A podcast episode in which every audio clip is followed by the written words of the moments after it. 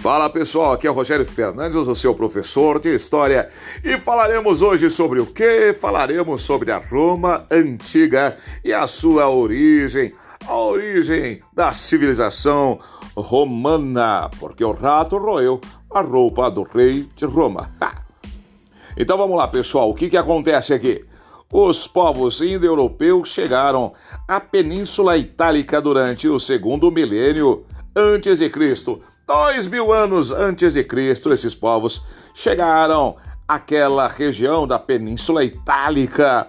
Mas muitos séculos mais tarde, um conjunto de sete aldeias de pastores localizadas sobre o alto de sete colinas na região do Lácio deu origem à cidade de Roma.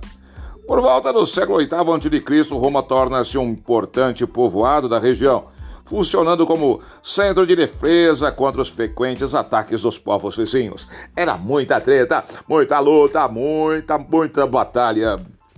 Sua condição geográfica, ou seja, onde eles ficavam, onde eles estavam, perto da junção de várias vias naturais de comunicação, como o rio Tibre, facilitava o contato de seus habitantes com diversos povos. Dessa forma, Roma recebeu muitas influências externas, em especial dos etruscos e dos gregos. Os gregos e etruscos influenciaram poderosamente aquela região.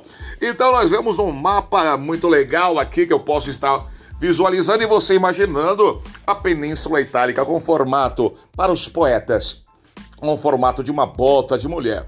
Verdadeiramente, esse pedaço de terra se expõe, se sai, se sobressai, se adianta na região do Mediterrâneo e parece uma bota de uma mulher que as pernas não estão lá muito interessantes e bonita, não.